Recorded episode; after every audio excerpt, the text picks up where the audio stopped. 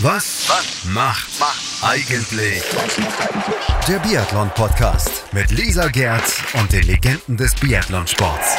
In Kooperation mit Biathlon News auf meinsportpodcast.de. Ja, herzlich willkommen zu einer neuen Folge vom Biathlon-Podcast Was macht eigentlich? Ich spreche heute mit Simone Hauswald. Vielleicht kennt ihr sie auch noch unter ihrem Mädchennamen Simone Denkinger. Simone ist heute 42 Jahre alt, lebt in Baden-Württemberg und arbeitet als Mentalcoach. In ihrer Karriere hat sie zwei olympische Bronzemedaillen gewonnen und ist eine der wenigen Athletinnen, die in allen Disziplinen im Weltcup einen Sieg einfahren konnte. Besonders beeindruckend war ihr Triple von Oslo, als sie in drei Tagen drei Weltcuprennen gewann und sogar beim norwegischen König vorbeischauen durfte. Doch hört selbst, wie ihr Leben nach dem Biathlon ergangen ist. Viel Spaß beim Zuhören. Herzlich willkommen, Simone Hauswald im Biathlon-Podcast Was macht eigentlich? Simone, wie geht's dir? Du, danke, gut. Ähm, wie du siehst, schneit es gerade wieder draußen bei uns. Der Winter ist wieder zurückgekehrt. Und es ist natürlich schon auch schön, wenn Winter ist und dann auch der Schnee da ist. Also von dem her alles entspannt. Reicht es schon für Langlauftouren? Also ja, wir konnten schon, schon immer langlaufen. Jetzt im Wald war es ein bisschen wenig, wo dann schon ein paar Steine und Wurzeln rauskamen, aber so auf der Wiese ging es schon und wenn jetzt ein bisschen nachgelegt wird, dann ja, ist wieder alles wunderbar. Also ich war schon viel auf den Langlaufski unterwegs diesen Winter. Okay, ich wohne in der Region von Leipzig, also da können wir von Schnee nur träumen. ja. Simone, wenn du an deine Karriere zurückdenkst, an welche Momente erinnerst du dich denn besonders gern?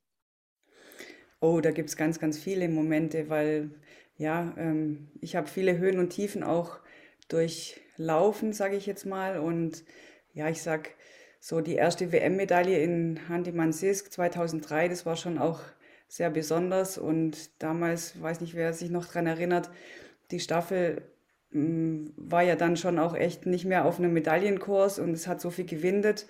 Und wir haben dann doch noch die Bronzemedaille geschafft und das war dann so in meiner ja, richtigen ersten Weltcup-Saison dann schon zum Höhepunkt die Medaille mit heimzubringen, war dann schon sehr besonders. Und, und auch in Oberhof dann mit der Bronzemedaille in der Staffel vor heimischem Publikum war schon auch schön. Und dann kamen ja ein paar magere Jahre. Und dann ging es aber so ab 2008, als ich dann meinen ersten Weltcupsieg erreicht habe, dann bergauf. Und dann kam die WM in Südkorea, wo ich dann meine erste Einzelmedaille gewonnen habe. Und ja, dann ist der Traum von Olympia in Vancouver wahr, gewonnen, wahr geworden mit den zwei Einzel- oder mit den zwei Bronzemedaillen. Und ja, dann zum Abschluss in Hanti Mansis, wo sich der Kreis dann geschlossen hat, nochmal mit der Mixstaffel die Goldmedaille. Das waren schon so, so die Highlights. Und ja, jede Medaille hatte ihre eigene Vorgeschichte. Und von dem her ist es schwierig, da ähm, ganz besondere Momente rauszupicken. Aber ich denke, so die Einzelmedaille in Vancouver war dann schon auch echt was ganz Besonderes. Ja, auf jeden Fall. Du hast 2002 dein Debüt im Weltcup gegeben. Das ist jetzt schon sagenhafte 20 Jahre her. Ja, die Zeit vergeht. Du hast auch von Rückschlägen gesprochen. Wie war das für dich, wenn du eine Niederlage hattest oder einen Rückschlag? Wie konntest du dich dann motivieren, trotzdem weiterzumachen? Denn wir sprechen ja jetzt nicht nur von einer Saison, es waren ja wirklich mehrere Jahre, in der es in deiner Karriere nicht so gut lief. Ja, also so dieser, dieser Tiefpunkt, der war tatsächlich so in Turin. Also es ging los, wir sind dann nach Obertiljach gefahren zur Vorbereitung und ich hatte dann schon auch geliebäugelt, dass ich den einen oder anderen Einsatz bekommen werde.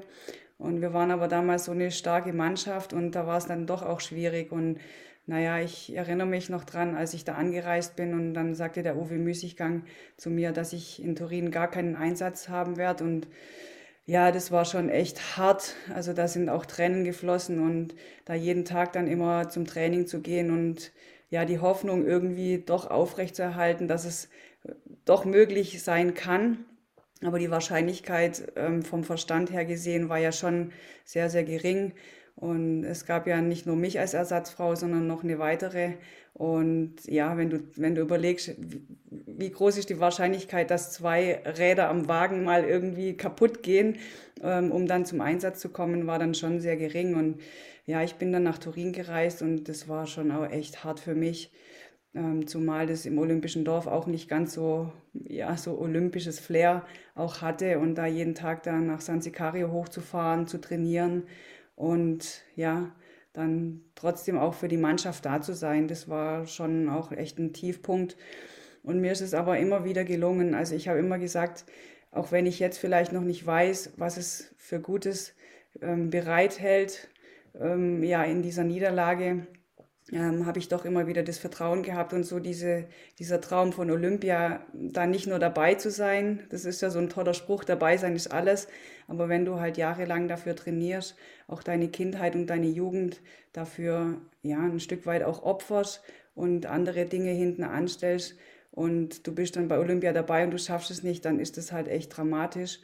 Und im Nachhinein habe ich immer wieder erlebt, dass wenn man nicht aufgibt und seinen Traum weiterverfolgt und akribisch auch an seinen Zielen weiterarbeitet, dass es sich dann auch lohnt und auszahlt. Und es ist mir dann auch schlussendlich in Vancouver dann gelungen. Also von dem her immer einmal mehr aufstehen, gibt ja diesen Spruch.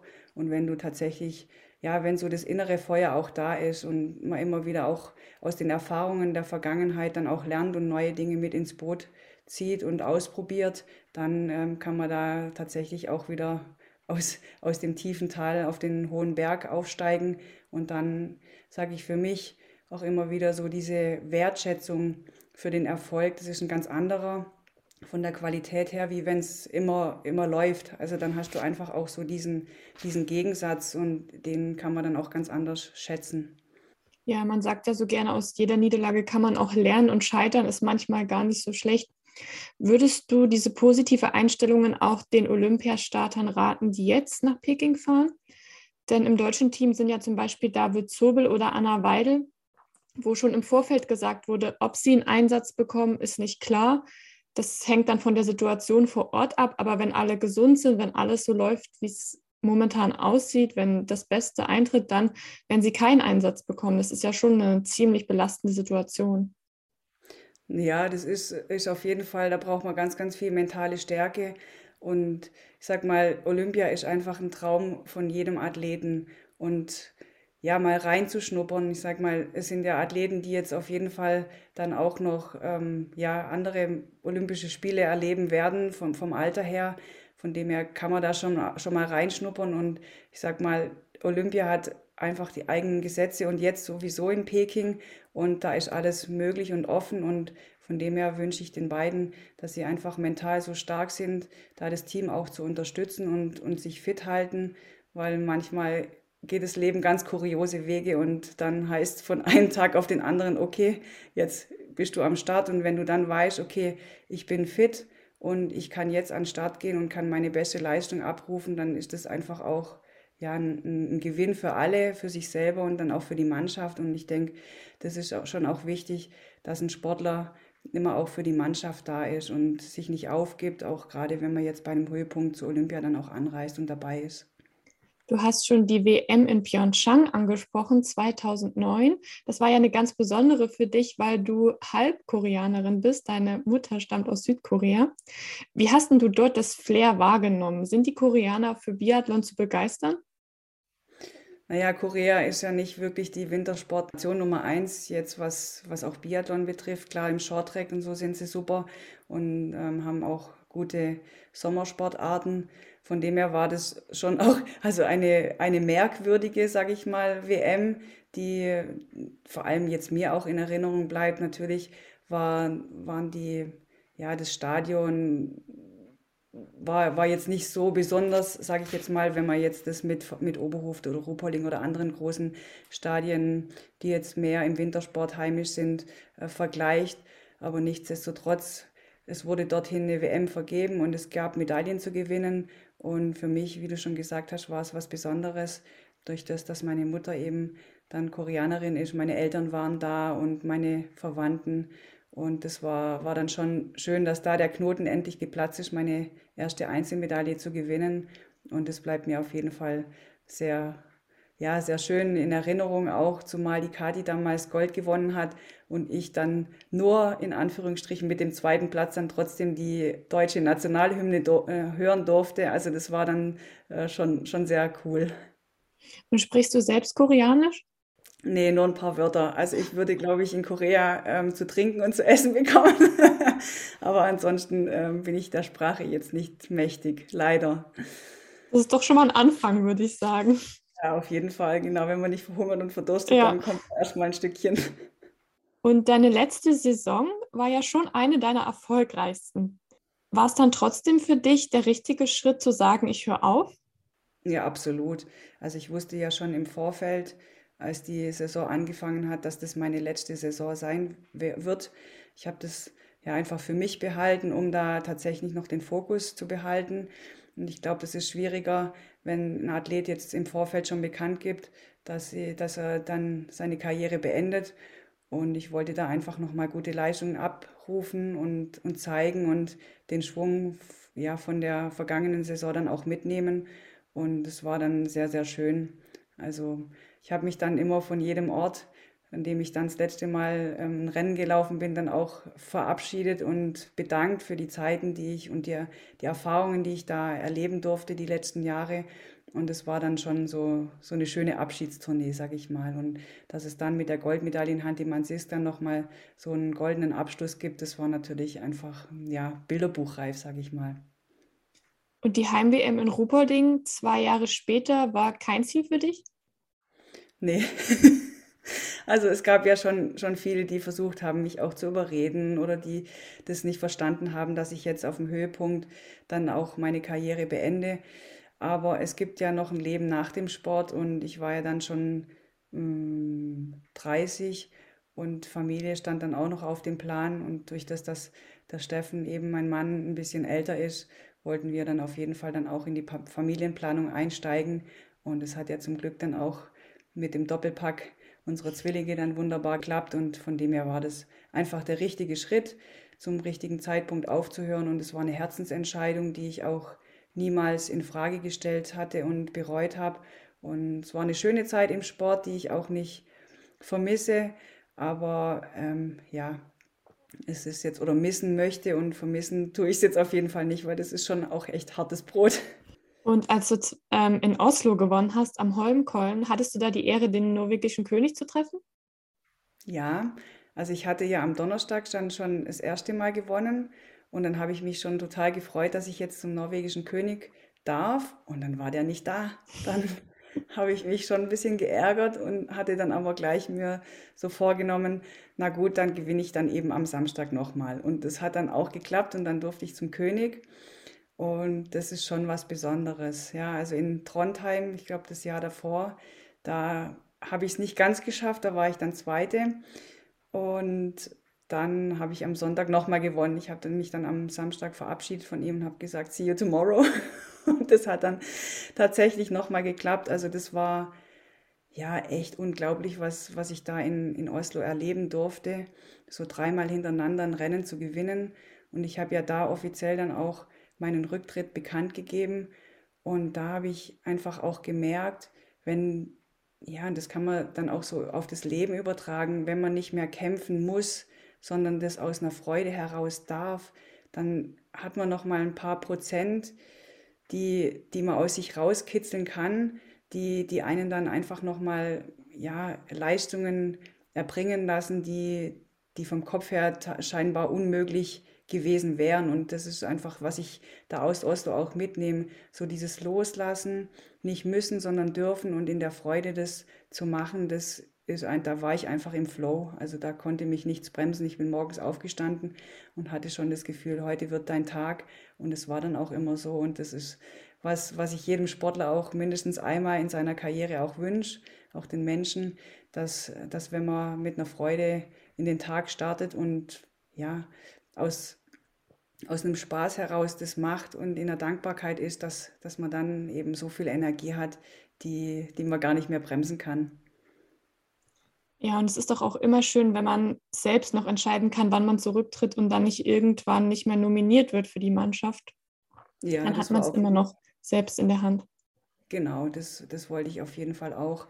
Und äh, die, die Entscheidung selber zu treffen, ohne dass ich jetzt aufgrund von einer Verletzung oder einer schlechten Leistung dann eben aus dem Team geworfen werde. Ich meine, das hatte ich ja auch schon, schon oft erlebt und das fühlt sich nicht so wirklich schön an und so wie du gesagt hast, das selber zu entscheiden, das ist immer, immer was, was Gutes, auch fürs Leben. Ja, auf jeden Fall. Wir machen jetzt eine kurze Pause beim Biathlon-Podcast Was macht eigentlich auf meinsportpodcast.de und danach sprechen wir mit Simone Hauswald über ihre Arbeit als Mentalcoach. Und wir sind zurück beim Biathlon-Podcast Was macht eigentlich auf meinsportpodcast.de. Heute zu Gast Simone Hauswald. Simone, hattest du während deiner Karriere selbst einen Mentalcoach, der dich betreut hat? Nee, ich hatte keinen Mentalcoach. Also ich habe 2001 mit einem Buch angefangen. Ähm, das Lola-Prinzip heißt es. Und da hatte ich ja damals meinen, meinen Wadenbeinbruch. Ja, und da war ich ja dann erstmal außer Gefecht gesetzt und ich habe damals mit meinem Heimphysiotherapeuten dann eben angefangen. Ja, und ich sag mal, so ein Bruch ist ja immer eine, eine Wende, ein Wendepunkt. Und da habe ich mich eben mit solchen Dingen ein Stück weit auseinandergesetzt. Es sollte noch viele Jahre dauern, bis das dann, bis dieser Samen dann aufgeht und Früchte trägt. Ja, ich habe viele Bücher gelesen, habe Dinge ausprobiert. Also ich habe so über die Jahre mir mein Patentrezept, was für mich einfach auch stimmig war, zusammengeschustert und bin da damit dann eben auch ja, erfolgreich geworden und, und konnte auch die die Leistungen, die ich auch im Training ganz oft gezeigt habe, dann schlussendlich auch im Wettkampf dann rüberbringen. Also ich hatte, ich war so Autodidaktin. Wie bist du dann darauf gekommen, nach deiner Karriere eine Ausbildung in diesem Bereich zu machen? Ja, ich wollte immer schon äh, mit Menschen zusammenarbeiten, Menschen begleiten, ähm, Seminare und, und Workshops geben. Und dann lag es ja nahe und auf der Hand, da eben in diesem Bereich auch einzusteigen. Und ich hatte dann nach der Karriere eben auch eine Ausbildung gemacht und ja, so in meiner zweiten Berufung dann auch ja, Fuß gefasst. Und das fühlt sich einfach schön an, mit Menschen zusammen zu sein, Impulse weiterzugeben und ja, den Menschen einfach auch zu zeigen, wie wichtig es ist, sein Leben selber in die Hand zu nehmen, Entscheidungen selber zu treffen und in dieser Schöpferrolle unterwegs zu sein, anstatt immer nur zu jammern und zu sagen, ja, die anderen sind schuld oder die Umstände sind schuld. Und da habe ich ja auch aus meiner sportlichen Karriere viele Erfahrungen auch selbst gemacht und kann da eben auch ja die ja, die Parallelen ziehen zu, zum normalen Leben, zum Alltag, auch in, in jegliche Bereiche. Und das ist einfach schön. Und da, wo es menschelt, ist es egal, ob du jetzt eine Führungskraft bist, ob du ein Sportler bist oder ein Normalverbraucher oder ein Jugendlicher. Das, das, was uns Menschen eben auch verbindet, ist ein, ein Körper, äh, die Gedanken und die Gefühle und da auf, auf, in diesem Lebensdreieck eben alle drei Bereiche dann auch wahrzunehmen und ja auch zu trainieren, sage ich mal, das ist was Schönes, weil dann läuft es dann eben auch im, im Leben runter und das, von dem her bin ich, äh, lag das dann auch nahe und da fühle ich mich auch sehr wohl, Menschen zu begleiten. Und wen begleitest du zurzeit? Ja, unterschiedliche Menschen, ebenso wie ich schon gesagt habe. Also ich spezialisiere mich jetzt nicht irgendwie auf, auf bestimmte Berufsgruppen. Ähm, es sind Arbeitnehmer, es sind auch junge Sportler am, am Internat, die ich jetzt dann eben auch für den Sport dann unterstütze im Mentaltraining, aber dann auch Führungskräfteteams und ähm, das ist ein buntes Potpourri. Und ich kann mich erinnern, dass dieses Thema Mentalcoach, mentales Training so erstmals mit Magdalena Neuner im Biathlon verbunden wurde. Ich habe aber das Gefühl gehabt, dass sie damals doch eher belächelt wurde. Hast du das Gefühl, dass sich die Akzeptanz für mentale Gesundheit ein bisschen verändert hat in der Gesellschaft? Ja, absolut. Also denke ich schon. Also es gab immer vereinzelte Athleten, die auch schon ähm, vor Magdalena dann eben auch mit Mentaltrainern zusammengearbeitet haben. Also der Ode Einer Björndalen, der hat ja schon ganz, ganz früh mit einem Coach zusammengearbeitet.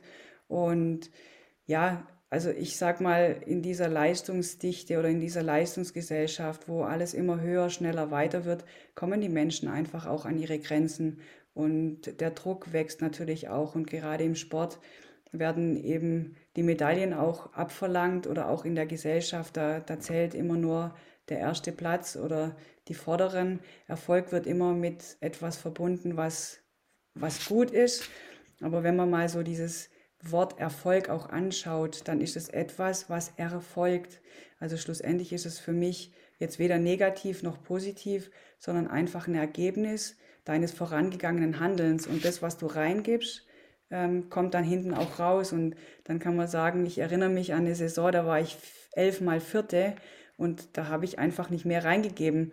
Und da eben zu gucken, okay, was, was brauchst denn vielleicht, dass es noch einen Platz oder noch zwei Plätze äh, weiter nach vorne geht, dann eben Dinge auch zu verändern. Und jetzt mittlerweile haben viele Athleten dann auch einen Mentalcoach und die Akzeptanz, die ist schon auch gewachsen und die Menschen merken einfach, okay, ich komme jetzt vielleicht einfach auch an körperliche Grenzen, die, die mich jetzt mürbe machen vom Kopf her und da entscheidet dann einfach auch der Kopf und in, in diese Ruhe auch zu kommen. Mentaltraining hat ja natürlich auch viel mit Fokussierung zu tun, mit Zielsetzungen, aber natürlich auch mit viel, viel mit Entspannung. Und in dieser schnelllebigen Zeit brauchen die Menschen einfach auch immer wieder Ruheinseln, wo sie runterkommen. Gerade wie im Biathlon ist es ja nicht nur dieses schnelle Laufen, sondern von der einen Sekunde auf die andere dann eben auch dieses Runterfahren, um die Waagschale einfach auch wieder auszugleichen. Und von dem her ist es, denke ich, schon auch wichtig, dass diese mentale Gesundheit jetzt auch mehr und mehr Einzug hält in unsere Gesellschaft. Ja, dass man an seine Grenzen kommt, hat ja auch das aktuelle Beispiel gezeigt von Max Ebel, Sportdirektor oder ehemaliger Sportdirektor von Borussia Mönchengladbach, der gesagt hat, er hat einfach keine Kraft mehr und braucht eine Auszeit. Er kann in der Situation, wie er vorher war, nicht mehr weiterarbeiten. Mhm. Jetzt hast du 2020 eine CD veröffentlicht, die heißt Kopf gewinnt. Was war das für ein Projekt für dich? Ja, das war auch ganz kurios. Also da bin ich ein bisschen so ähm, rein, reingeworfen worden, sage ich jetzt mal. Die Andrea Henkel, die hatte mit dem Abbas Show Mohammadi äh, versucht oder ja überlegt, so eine CD aufzunehmen für Mentaltraining. Und irgendwann hat die Andrea gemerkt, ah, ich glaube, das ist nicht ganz so meins, aber ich kenne da jemanden. Und dann kam eben dieser Kontakt zum Abbas dann zustande. Und dann ja, habe ich, hab ich da mit dem Abbas dann noch ein bisschen an dieser CD gefeilt. Die war dann schon fast fertig. Also, ähm, aber ich habe mich da noch eingebracht mit meiner Expertise. Und ja, das ist einfach so, so dieses Erfolg, erfolgreich sein, steck, da steckt ja schon auch viel was drin mit, mit, diesem, mit deinem eigenen Potenzial. Und ja, manchmal kann man eben auch nur das ausschöpfen, was, was einem auch der, der Körper eben oder die Grundvoraussetzungen hm, mitgeben. Aber dann zu sagen, okay, das, was, was ich zeigen kann, das kann ich tatsächlich dann auch zu 100 Prozent ausschöpfen und das ist möglich. Und da geht es natürlich dann auch ähm, jetzt nicht nur für den Hochleistungssportler, sondern es gibt ja auch viele Amateursportler, die, die sich vorbereiten, die manchmal härter trainieren als die Leistungssportler oder einfach vielleicht auch ein bisschen verkrampfter sind und, und da eben auch in diese Ebenen auch zu, einzutauchen, ja, mich zu fokussieren und auch zu entspannen und dem Körper wirklich auch Energie zuführen in Form von wunderbaren Bildern, die jetzt nicht nur im Sport auch helfen, sondern tatsächlich auch für den Alltag auch zur Ruhe zu kommen und den, den Menschen, der die CD dann auch anhört, dann unterstützen. Hast du denn so ein oder zwei Tipps für die Zuhörer, wie man sich im Alltag ein bisschen entspannen kann und sich auf sich selbst fokussieren kann? Ja, also ein ganz einfacher Tipp, der aber manchmal gar nicht so einfach umzusetzen ist, ist diese Atmung. Hm, wir atmen ja autonom, also das heißt, wir brauchen nicht drüber nachzudenken. Das geschieht einfach von, von allein. Nur wenn wir einfach in einem stressigen Moment sind oder angespannt sind, dann merken wir einfach, dass unsere Atmung eben auch viel flacher ist. Also wir atmen mehr in unserem Brustbereich und gar nicht mehr in dieser tiefen Bauchatmung, so wie die kleinen Kinder und die Babys das da so schön machen mit dem kleinen Buddha-Bäuchlein. Und dann ist es aber so, in dieser kurzen, kurzen, flachen Atmung ver verkrampft sich dann der Körper natürlich auch. Und es kommt viel weniger Sauerstoff auch ins Gehirn und versorgt den Körper dann mit, mit Sauerstoff und kann dann eben auch ja, den, die Stoffwechselprozesse dann an regen. Und von dem her ist es, wenn man in einer schwierigen oder angespannten Situation ist oder die Gedanken einfach nur kreisen, sich mal ganz entspannt auf die Stuhlkante zu setzen, äh, die Augen zu schließen und dann ganz tief und bewusst durch die Nase ein- und auszuatmen und dann tatsächlich sich auf den Atem zu konzentrieren, wie die Atmung durch die Nase einströmt und in den Körper, die Lungen dann eben auch füllt und dann wieder durch die Nase auch aus dem Körper ausströmt und dann sich vorzustellen, wie man Entspannung einatmet und die Anspannung dann auch bewusst ausatmet und loslässt. Und das sind so kleine Atempausen, die man auch wunderbar den ganzen Tag irgendwie immer einsetzen kann. Und da merkt man dann schon auch, dass, dass das ja den Körper mit, mit Energie flutet und der Kopf dann auch klarer wird. Und am Anfang ist das natürlich schon auch eine Herausforderung, weil man merkt das ja auch nicht und man ist sich da auch gar nicht bewusst. Und das ist der erste Schritt, sich dessen bewusst zu werden, dass ich jetzt auch ähm, angespannt bin oder sich gerade irgendwie alles hektisch um mich herum ähm, anfühlt, dann zu sagen, stopp, ich sorge jetzt mal gut für mich und ich nehme jetzt mal ein paar tiefe Atemzüge und komme zur Ruhe. Von dem her ist der, die Atmung der Schlüssel zur Achtsamkeit. Und wenn man das dann regelmäßig macht, dann merkt man einfach auch, dass es gut tut. Und dann ja, setzt man das einfach auch in den Alltag ein und dann wird es so zu einer Normalität, wie wenn man jetzt morgens und abends die Zähne putzt. Ja, das, das Schöne ist ja, du hast ja die Atmung immer dabei. Also du brauchst jetzt nicht irgendwie noch groß einen Werkzeugkoffer. Du bist selbst der Werkzeugkoffer und brauchst aber jetzt auch keine anderen Geräte, sondern alles, was du brauchst, trägst du bei dir und du kannst es dann immer auspacken, wenn du bereit bist dafür, es auch zu tun. Ja, ich werde es auf jeden Fall mal ausprobieren. Denn gerade ja. ich studiere noch in meiner Prüfungsphasen, da ist es doch nicht immer so leicht, sich zu fokussieren. Jetzt bist du Mentalcoach und Mutter von zwei aufgeweckten Jungen. Bleibt da noch äh, Zeit für Freizeit und Sport? Also die, die Freizeit und den Sport verbinde ich dann einfach mit den Kindern. Und jetzt gerade am Wochenende, da gehen wir dann zusammen auf die Langlaufski oder jetzt im, wieder im Frühjahr und im Sommer dann aufs Mountainbike oder mal eine Runde joggen und in den Wald. Also ich genieße es auch tatsächlich viel wandern zu gehen. Jetzt auch in den letzten zwei Jahren haben wir viel den Schwarzwald in unserer näheren Umgebung erwandert. Und für mich ist einfach wichtig, draußen zu sein, an der frischen Luft, ja, vor allem auch im Wald, weil der Wald hat so viel Energie und Potenzial runterzufahren und aufzutanken. Und ja, ich brauche jetzt nicht mehr so dieses exzessive Sport treiben und die, dieses, ja, fünfmal in der Woche möchte ich jetzt Sport machen, sondern so, wie ich Lust habe. Und es ist einfach so dieses Schöne aus dem Dürfen heraus. Und ich habe es schon auch geschafft, mal tatsächlich drei, vier Monate keinen Sport zu machen. Also ich habe das schon auch vom Kopf her geschafft, äh, dass ich da nicht durchdrehe. Aber als ich dann wieder angefangen habe, mit bisschen äh, mich zu bewegen, mal eine halbe Stunde joggen zu gehen, da habe ich gemerkt, ah, Sport tut schon gut. und ja, also von dem her bleibt immer Zeit. Und ich sag mal, man hat es ja schlussendlich auch immer wieder selber in der Hand, ja, sich eine halbe Stunde rauszunehmen. Und diese halbe Stunde ist immer möglich. Und wenn man tatsächlich eine halbe Stunde früher aufsteht und durch den dunklen Wald spaziert oder einen leichten, eine leichte Joggingrunde dann auch macht. Und wann hast du das letzte Mal ein Biathlon-Gewehr in der Hand gehabt? Ich glaube 2000, lass mir überlegen, 2018 in Russland, da habe ich sogar noch mal Biathlon gemacht, also in, in Belarus. Da mhm. hatte die Daria Domracheva ja zu dem äh, Legendenrennen eingeladen und es war dann im Winter und dann bin ich da im Februar nach Minsk gereist und es war unglaublich, also da nochmal tatsächlich Biathlon zu machen und ähm, da eine, eine, russische Waffe, also es war nicht meine eigene Waffe, sondern so, so eine russische P7 in der Hand zu haben und dann nochmal vor 10.000 Zuschauern im Stadion Biathlon zu machen. Also das war, war glaube ich, so das letzte Mal, als ich tatsächlich auch geschossen habe. Ja, es war aber echt auch anstrengend, weil es waren, also kurze Runden sind ja eh immer fies und wenn man eine Startnummer oben hat, dann mag man ja schon auch einfach alles geben und da hat die Lunge dann schon gebrannt. Und ich war das Jahr davor, war ich im Sommer dort. Auf Rollern war das das erste Mal und dann habe ich mir vorgenommen, okay, wenn es nächstes Mal nochmal stattfindet, dann trainiere ich ein bisschen mehr. das blieb dann bei diesem guten Vorsatz, aber es hat auf jeden Fall sehr, sehr viel Spaß gemacht, ähm, da nochmal an den Start zu gehen. Wir machen jetzt noch mal eine kurze Pause beim Biathlon Podcast auf meinsportpodcast.de und sprechen dann mal über die bevorstehenden Olympischen Spiele in Peking. Herzlich willkommen zurück beim Biathlon Podcast. Was macht eigentlich auf meinsportpodcast.de? Zu Gast ist Simone Hauswald. Simone, verfolgst du die aktuellen Geschehnisse im Biathlon noch?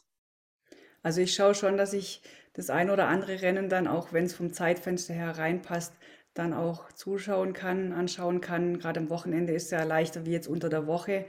Und da bin ich dann, fieber ich dann schon natürlich auch mit und ähm, hoffe und wünsche der deutschen Mannschaft, dass sie dann auch zum Höhepunkt jetzt bei Olympia dann auch ihre besten Leistungen auch abrufen können. Gibt es momentan einen Athleten oder eine Athletin im Weltcup, wo du sagst, die fasziniert mich? Die oder der fasziniert mich? Ja, ich sag mal, da gibt es ja schon auch einige. Und, und wenn man jetzt mal so diese Tabelle anschaut vom Gesamtweltcup, die Marte Eusbull Reuseland, die hat ja jetzt schon ähm, sechs Siege, habe ich mir rausgeschrieben, ähm, ja, stehen. Das ist natürlich schon auch ähm, ja, super, super ähm, grandios und es freut mich jetzt auch für den Benny jetzt bei den Männern, dass er jetzt so ja die Kurve nach oben auch angetreten hat und dann Richtung Olympia dann auch mehr oder weniger sein, sein Potenzial auch hoffentlich abrufen kann. Ja, es gibt, es gibt auch immer wieder junge Athleten, die jetzt dann äh, ja zeigen, dass, dass sie auch mit vorne laufen können. Und ja, wenn, wenn du einfach auch so in dieser Konstanz auch in, in schwierigen Situationen dann auch deine Leistung abrufen kannst und mental stark bist, das, ist, das fasziniert mich eigentlich auch so, weil ich das auch selber so, so erleben durfte. Und das ist natürlich dann auch schön für einen Athleten, jetzt nicht nur körperlich fit zu sein, sondern auch diese mentale Stärke immer wieder auch abzurufen und auszupacken, nicht nur als Eintagsfliege, sondern die Herausforderung und, und das Besondere ist ja dann, wenn du, wenn du oben angekommen bist, auf dieser Welle dann auch zu bleiben das ist, glaube ich, so die größte ähm, Stärke. Und was würdest du sagen, wie schätzt du die Chancen des deutschen Teams in Peking ein? Können wir die ein oder andere Medaille gewinnen? Ja, ich glaube schon.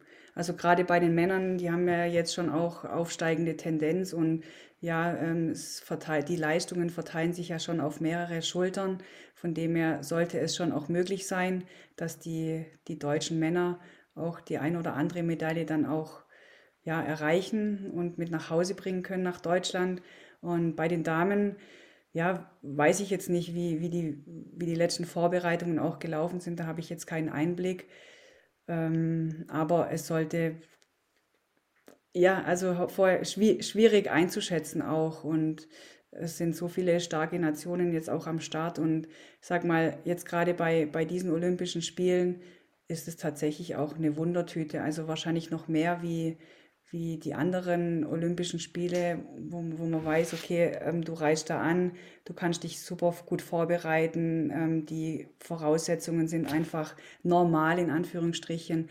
Ähm, das ist ja dieses Jahr auch gar nicht gegeben. Ich glaube, da muss man erstmal froh sein, wenn man nach China gesund auch einreist und nicht irgendwo erstmal in Quarantäne muss. Und da wird es wahrscheinlich die ein oder andere Überraschung mehr dann wahrscheinlich auch geben. Und das finde ich dann halt irgendwie ein bisschen, bisschen, ja, schade irgendwie, weil, weil du das gar nicht voraussehen kannst und äh, da steckt man auch nicht drin. Und ich hoffe, dass, dass es so glimpflich wie möglich dann auch abläuft und dass die Athleten dann auf jeden Fall ähm, ja, Spiele erleben, die, die dann doch irgendwie ein Stück weit olympiawürdig auch sind. Und das muss man jetzt einfach auch abwarten.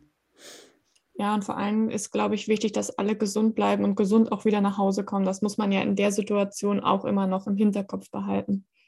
Genau, also ich bin wirklich froh, muss ich ehrlich sagen, dass ich, dass ich nicht mehr Athlet, äh, Athletin bin und, und sowas ähm, ja, äh, mitmachen brauche. Aber natürlich kann, ist es schwierig, wenn, wenn du das erste Mal dich für eine olympische oder olympische Spiele qualifizierst und dann sind es so Voraussetzungen. Ja, dann ist einfach wichtig, okay, es ist so, man kann es jetzt einfach auch nicht ändern und dann dich auch zu fragen, willst du das wirklich? Und wenn du dich dafür entscheidest, es zu wollen, dann eben auch alles anzunehmen und das Beste auch draus zu machen. Und ich denke, da wird die mentale Stärke noch mehr eine Rolle spielen, die Dinge so anzunehmen, wie sie sind, sich immer wieder trotzdem auf das zu fokussieren, warum du da bist, ähm, was dein Ziel ist. Und wem das gelingt, ich glaube, der ist dann wirklich ähm, ja, ganz vorne mit dabei. Jetzt ist es im Biathlon-Weltcup, wenn man das so ein bisschen beobachtet, ja eher selten, dass man mal eine weibliche Trainerin am Schießstand sieht. Du weißt, dass, also dein Mann ist Trainer, du kannst also einschätzen, wie viel Arbeit das ist. Was glaubst du, warum gibt es so wenige Frauen in der Position? Weil die Frauen daheim sind und auf die Kinder aufpassen. also ich glaube schon, dass, dass das auch äh, ein Hauptpunkt ist, warum so wenige Frauen dann auch vor allem im Weltcup äh, den Trainerjob auch oder die Trainerposition einnehmen. Ähm, klar, wir haben jetzt im, im Schwarzwald die Co-Trainerin vom Steffen, die Ina Metzner, die, die macht es ja auch und ähm, ist eine Frau. Aber ich glaube, wenn du als Frau dann auch eine Familie haben magst, dann ist es ja einfach auch noch so dieses typische Rollenbild. Die Frau ist für die Kinder da und, und der Mann, ähm, ja, jetzt im Biathlon tingelt dann durch die Welt. Und trotzdem ist es, glaube ich, irgendwie schon, schon auch eine Sportart, die, die sehr mh, hm, von der männlichen Energie her auch geprägt ist. Und ich habe mich immer wohlgefühlt mit, mit männlichen Trainern. Und ja, wenn, wenn man dann eben auch noch eine Physiotherapeutin dabei hat, also schon auch, schon auch so diesen weiblichen Anteil irgendwo im, im Team mit integrieren kann, dass diese beiden Pole, männlich, weiblich, dann auch ein Stück weit ausgeglichen sind, dann denke ich, tut es, tut es dem ganzen Team oder der Mannschaft einfach auch gut. Kannst du dir das für dich selbst vorstellen, irgendwann Trainerin zu werden, vielleicht wenn deine Kinder größer sind? Nee, also klar, ich bin ja Mentaltrainerin, aber eine Mentaltrainerin reist ja jetzt nicht durch die Welt, ähm, sondern ist dann eher sporadisch mal mit dabei. Aber grundsätzlich war ich so viele Jahre auch immer wieder unterwegs und vor allem auch über einen längeren Zeitraum auch. Und ja, es ist jetzt einfach schön, zu Hause zu sein, auch mehr im eigenen Bett zu schlafen und die eigenen vier Wände zu genießen, wie jetzt durch die Welt zu tingeln. Und es hat, ja, also wenn jetzt jemand immer zu Hause gewesen ist, ähm, dann kann es schon auch mal sein, da mal einzutauchen, zu sagen, oh, okay, jetzt habe ich mal Bock, irgendwie über eine längere Zeit mal unterwegs zu sein. Für mich ist einfach schön, zu Hause zu sein und mal immer mal wieder wegzufahren, um zu arbeiten. Aber schlussendlich ist es, ist es jetzt eben da, wo, wo mein Zuhause auch ist. Und die, die Zeiten des Sports, Sports waren schön. Und jetzt kommt einfach auch mal wieder ein bisschen sowas ruhigeres. Und wenn wir es mal aus sportlicher Sicht betrachten, würdest du sagen, dass Biathlon ein gleichberechtigter Sport ist?